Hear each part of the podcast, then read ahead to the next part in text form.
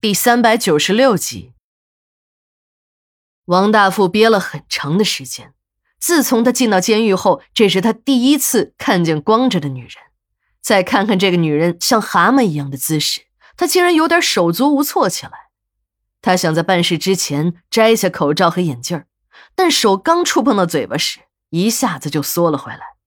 他想起了管教对他说的话：“他这张脸，公众太熟悉了。”这也是管教们不敢带他出来找女人的主要原因。如果真的要是在嫖娼的过程中被人认出来，那可就真的是完蛋了。要不是一个头脑机灵的管教想出来这样一个两全其美的好办法，他想要出来快活一下，还真的是很难。这个小管教是新来的，姓鲁。鲁管教在上大学时就不务正业，把学习成绩搞得一团糟。大学四年的时间，他除了练就一身泡妞的好功夫之外，便是写情书了。别看小鲁是学工科的，可这情书啊，写出了水平。在读书时，同事的哥们们都会找他代笔，每每由小鲁代笔的情书，都会收到意想不到的效果。三百六十行，行行出状元，情书写好了，照样有出息。这不，小鲁就成了作家。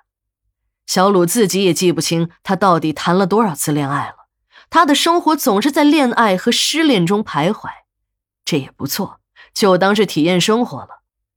果然，有了生活经验，品味了不同女人味道的小鲁写出的作品备受同龄人的欢迎，当然，批评的声音也很大。人们从这个年轻人的作品中读出来的，除了如何泡女学生，便再也没有什么新意了。在当地媒体报道了这个青年作家后，他成了名人，一个备受争议的名人。战火迅速烧到了他老子那儿，竟然有记者跑去采访他的父亲，问他如何教子有方的。小鲁的父亲是政法系统的老干部，一直感觉儿子的这个出名方式有点不光彩。面对上门的记者提出的露骨问题，更是不胜恼怒，一气之下。老鲁把这个不孝的儿子关在了家里，经过耐心的教育之后，小鲁不得不向老子妥协。在他爹的动作下，他顺利的通过监狱系统的公务员招考，成了一名管教。小鲁泡妞的经验丰富，鬼点子多，看几个老前辈面对王大富的要求束手无策，他开始献计了。几个老管教早就听说过小鲁的大名，这下终于领教了。这个小子还真的是有一套，他们这些老鸟没有想到的事情，这个小子都想到了，还想出了把小姐的眼睛蒙上，靠在床头供王大富享受的损招。这个小姐听老板说了，她要服务的客人是个有钱人、体面人，她呢是这个洗浴中心的头牌，不是要紧的客人，老板是不会让她出台的。在他的印象中。那些有钱人、体面人都是有一点素质的，即使是一些素质差一些的人，也会故意在他的面前装的有一点情调。没想到今天这个戴着墨镜、口罩、捂得严严实实的体面人，竟然如此的粗鲁。这整个是一头荷尔蒙分泌过剩的野兽，没有一点体面男人那种温柔，那种急不可耐的连续动作，像是八辈子没碰过女人的。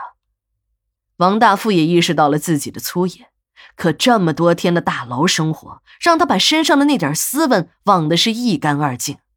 他感觉只有这样，他才能把这些天积攒的都释放出去。正在激情中的王大富听到楼下一片喧闹声，他还听到了警笛的声音。可这时的他已经在激情的巅峰，根本不可能停下来。那个小姐有些害怕，就催他快点儿。王大富根本没有理会那个小姐，继续动作着。极致的快乐早已经让他忘记了自己的身份。他现在是个囚徒，只要被人抓住，自己完蛋不说，还会有很多人都跟着他一起倒霉。正当王大富爽着时，他都没有感觉到两个管教早已经到了他的身后。小鲁看着王大富一点要走的意思都没有，一下子就把他拖出了老远。